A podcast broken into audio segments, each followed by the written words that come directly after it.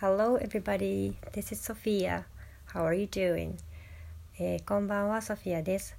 えー皆さんいかがお過ごしですか、えー今日が3回目のラジオとなります、え今日は今回はですね前回の自己紹介に引き続き、えまあ自己紹介の一部なんですけれども私の英語についてちょっと話をしたいと思います。えーどこで英語を身につけたのかとか、まあ、そういった歴史的なものをお話ししてみようと思います。えー、と私は海外に住んだことがありません。日本で身につけたんです。と言えればかっこいいんですけれども残念ながらちょっと海外に小さい頃住んでいたというのが、まあ、実態です。とは言ってもそんなに長くいたわけではないのでいわゆる帰国子女と、まあ、英語の方が楽なのというわけでもやっぱりなくて、えー数年幼少期に家族で、えーアメリカに住んでで2年生の時に帰ってきました。でその後は日本のまあインターとかではなくて日本の普通の公立小学校に通いましたので英語は全く使う機会がなくどんどん忘れていったと。まあ、その間母親は子どもの英語力が落ちないようにといろいろあの、まあ、帰国子女のための、まあ、英語英会話スクールとかに行かせてもくれたんですが私はすごい当時シャイで人のこの知らない人の間にいるっていうのがすごくこう嫌だったんですね。でそういった私の性格とかあとはあまりこうなんでしょうまあ上手にアメリカの文化の中での中の自分と日本の中での自分っていうものをこう使い分けることができなくてまあこのままその帰国子女用のスクールに行くということは、まあ、当時アメリカにいた時の自分をそのまままあ引きずるというかジャパナイズできない。つまりこう日本の社会に溶け込みないんじゃないかというふうに母親もも感じてで私も子供ながらにそれは感じてたんですが、まあ、そんなこともあってそのスクールを辞めました。半年ぐらい通ったのかな。でその後は本当に家であの母親と2人でアメリカのテレビドラマですね。私が好きだったのはあの「ファミリータイズ」とか「コズビー賞」っていうこの2つがすごい好きでよく見てたんですが、まあ、時代が分かるので 多分同年代の方は大体私の年が今までバレたと思うんですが、まあ、そういったものを見ながら、まあ、英語力の維持に努めました。とはいえですねやっぱりもう小学校2年生で帰ってきてで当時私は読み書きをあまりしていなかったんですねそのドラマを見るっていうことだけだったのでやはりこうちょっと英語力が落ちていってしまったということを経験しています。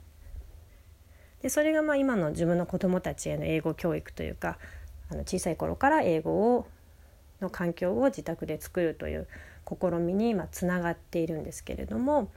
あ、そんなこんなで中学生に上がってそこで英語をまた、まあ、学校の教科として習い始めましたと。でまあやはり2年ぐらい帰ってきた当時はも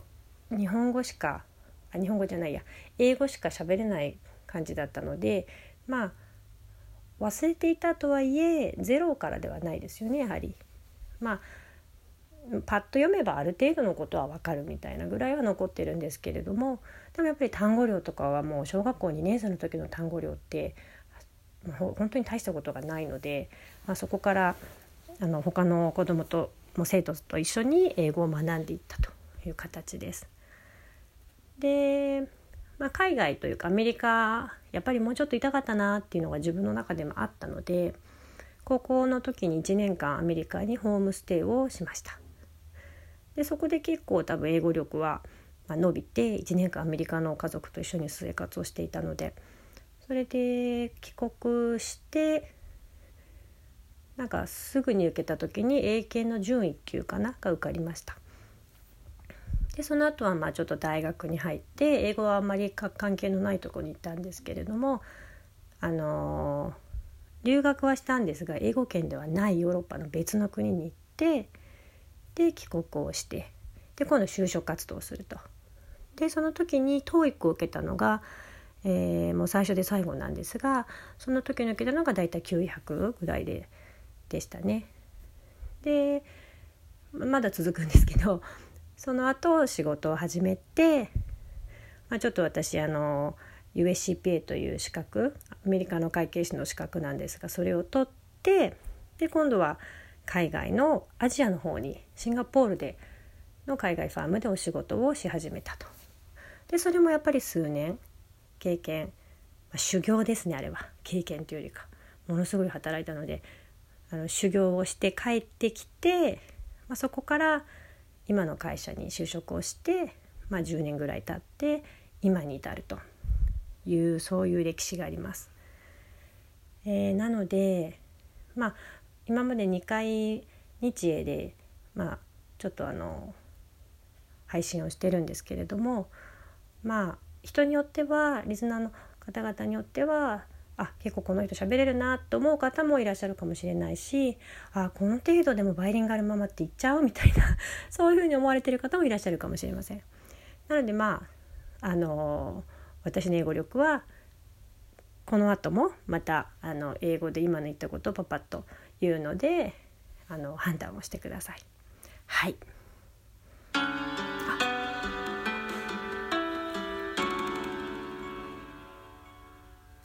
なんかちょっと間違えてボタンを押してしまったんですがいい具合にこう日本語と英語の切り替わりの間の音楽に使えそうなのでちょっとこれからこれをしてみたいと思います。えー、では今からあの同じことをちょっと日本語ではなくて英語で言ってみますね。So um, today I'm going to talk about my English history. So when I was a kid, I spent two years with my family in the United States. Then, when I well, when we came home, well, Japan, I could only speak English. But then afterwards, I started to forget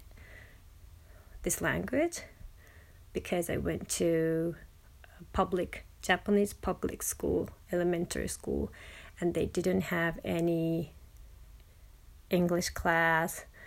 And also they don't have they didn't have any online english school like they do now. So i started to forget it. Of course my mother tried to keep my english level. So she sent me to some kind of returnees english school. But i didn't feel comfortable going there so eventually i quit or she let me quit it and then I watched with my mother um, like TV TV drama uh, such as Cosby Show and Family Ties. But that was, I think, not enough to keep my English. I could still understand and I could still express myself a little bit, but that was not, I think, not uh, sufficient to keep my English level or brush up my English then. And so I, when I entered junior high school, I started to study English with other kids, other students. Um, and then when I went to high school, I came back to America, or I went back to America as exchange student and then stayed there for one year with my family as a host family.